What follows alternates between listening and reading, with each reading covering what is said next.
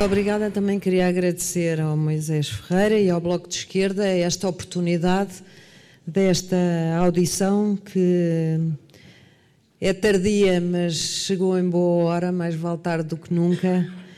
E, e dizer-vos que, de facto, não represento aqui, não estou aqui a representar o grupo parlamentar do Partido Socialista, represento-me a mim própria, sou socialista, pertenço ao Partido Socialista e, e, já em 1999, eu, juntamente com o professor Carlos Poiares, apresentámos dentro do meu partido uma moção onde defendíamos a cannabis para fins terapêuticos, chamávamos-lhe assim na altura. Já na altura foi uma questão um pouco difícil, mas mesmo dentro do meu partido, nessa altura, já há tantos anos, havia muitas muitas pessoas que eram sensíveis e estavam disponíveis para poder estudar, para poder aprofundar e para podermos chegar à fase que estamos agora um, pela, pelas mãos do Bloco de Esquerda. Portanto, é uma questão que o meu partido ainda não resolveu, mas que eu tenho esperança possamos acompanhar o Bloco de Esquerda nesta, nesta caminhada. Como sabem, em 2001 houve a descriminalização do consumo de substâncias estupefacientes e resolveu-se uma questão, foi a questão do consumo próprio, uh, e uh, resolvemos essa questão, embora os consumidores não ainda possam, de certa forma, ser penalizados uh, através de pequenas coimas, mas chamou-se a atenção para uma questão essencial, que foi, de facto, a distinção entre consumo e tráfico. Eh, de facto, consumir não é a mesma coisa do que traficar, e houve esta eh, questão de Portugal ser um, foi visto como um país, como já aqui foi dito, um exemplo, um, apesar de muitas críticas, vários políticos na altura, e lembro-me do, do, do Dr. Paulo Portas, na altura, fazer uma, uma grande campanha a dizer que Portugal se ia tornar o paraíso das drogas e que vinham, de facto, vários navios e autocarros e sei lá o quê, comprar um, e consumir cannabis em Portugal. Nada disso aconteceu. Mas o que é certo é que os consumidores, apesar de uh, uh, poderem consumir, têm que comprar as substâncias. E onde é que se compra? De facto, a venda não foi resolvida e continuamos com este problema. Não é isto que se trata agora. Agora estamos a falar de, de poder uh, concordar ou não, e no meu caso pessoal concordo absolutamente com a prescrição da planta cujos efeitos em determinadas doenças e tratamentos são indesmentíveis e se dúvidas nós tivéssemos, ouvimos um, agora vários profissionais de saúde, médicos eh, de variadíssimas uh, especialidades, desde psiquiatra, o Dr. Luís Patrício, que é bem conhecido pela, pelo seu percurso já em prol da redução de, de, de danos nos consumidores, e agora também outros médicos e profissionais em que defendem que uh, determinadas doenças e o tratamento uh, de algumas patologias teriam muito a beneficiar com a prescrição uh, da cannabis. Portanto, eu penso que, se dúvidas houvesse, estamos cada vez mais esclarecidos de que é urgente podermos dar mais esse passo em Portugal. O caminho percorrido foi um caminho importante, mas uh, uh, faltam ainda outros passos a dar.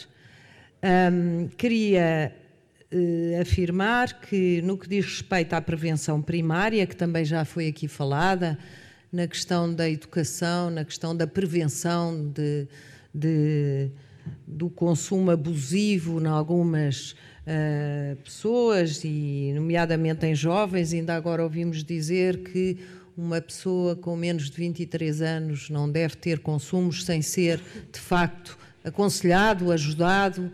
Uh, por que não dar este passo se, se eu penso que não devíamos temer, porque, infelizmente, um, ehm, muitos jovens, eu bem sei que fazem consumos para fins recreativos, muitos jovens têm tido, como falou aqui o Soutor e tão bem, podem estar sujeitos a algumas pessoas que têm predisposição a alguns surtos psicóticos. Talvez estes surtos pudessem ser evitados se uh, tivessem mais informação, se tivessem acesso a substâncias uh, mais, pelo menos com fiscalização mais, mais seguras, digamos assim. Mas dizia eu que a prevenção, e no, no caso a prevenção primária, na qual se têm investido uh, esforços humanos e até financeiros, tem sido, infelizmente, demasiado moralista, demasiado pontual e centrada na diabolização das substâncias, uh, ignorando que, de facto, essas substâncias podem proporcionar prazer uh, e que o maior risco dessas substâncias é que se possam transformar no único prazer que o indivíduo possa viver. Isso é que seria triste. Ora bem, se têm uh, efeitos e se têm propriedades terapêuticas, medicinais, um, eu acho que poderíamos começar por esse passo. Mas também é preciso dizer e perceber que essas substâncias uh, nos podem dar prazer. E não falar disso com medo. E não diabolizar e mais vale falar verdade, falar verdade aos jovens, eh, aos adultos, a jovens informados e conscientes que é tudo o que nós queremos, do que diabolizar as substâncias. E infelizmente é o que tem acontecido. É, é cada vez que se fala na cannabis, uh, falam-se nos, uh, nos, possíveis efeitos secundários. Como já ouvimos aqui, nada é inócuo nem, nem beber água, pelos vistos.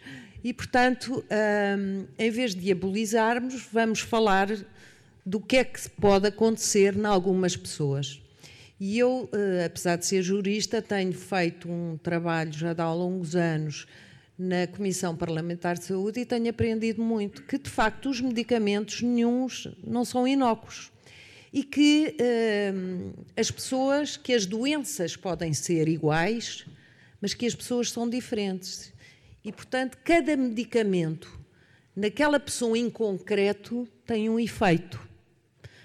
E isso é preciso dizer, que nem a cannabis uh, pode ter efeitos muito bons em algumas pessoas e que noutras ou não produz efeitos. No caso de algumas pessoas com doença oncológica que recorrem à cannabis para tirar a dor, por exemplo, já depois de terem experimentado muitas, muitas outras substâncias e que mesmo assim não conseguem ver aliviada a sua dor. E outras, se calhar, hum, podem, portanto, isso não tem a ver não tanto com a substância, mas tem a ver com o indivíduo concreto e essas e essa avaliação tem que ser feita por profissionais, pessoas que sabem. Uh, o que eu peço é que a Assembleia da República, as pessoas que têm o poder de decisão, tenham maturidade suficiente para poder ouvir, para poder aprender, para depois decidir. E nós, enquanto deputados, não decidimos sem os cientistas, sem os médicos nos darem a sua opinião e, pelos vistos, já existe evidência científica. Portanto, o que é que temos uh, a temer? Nada. Falou-se aqui em coragem. Eu acho que uh, existe, apesar de ainda não haver um consenso alargado, tenho esperança que venha a existir e que uh, existe essa coragem, já tivemos essa coragem para tantas outras situações, que seria mais uma e principalmente para trazer bem-estar aos doentes, para começar, eh, e depois daremos outros passos, penso eu, que é um caminho que no futuro muito próximo eh, é inevitável. O que eu defendo é tratar sem estigmatizar, Portanto, não estigmatizemos as substâncias, não diabolizemos as substâncias. Pelos vistos, há tantas outras que podem ser. Eu nem sabia que a cannabis tinha propriedades tão, tão fantásticas. Não sabia, não sabia disso, já tinha lido e li vários artigos. De facto, há uma panóplia de artigos que nós podemos consultar em que tem propriedades para a dor, para as doenças oncológicas, mas não sabia, por exemplo, que não existia nenhuma morte ligada ao excesso cannabis, por exemplo. Eu acho que isso é uma boa revelação, até para pessoas que estão em situação de poder escolher também uh, o, os seus medicamentos. Cada vez temos doentes mais informados e ainda bem que é assim que possam escolher. Portanto, tratar sem, sem se eh, estigmatizar, eu penso que esta discussão é uma questão de saúde, mas, e hoje, como dizia um editorial, é sobretudo uma questão de bom senso. Muito obrigada.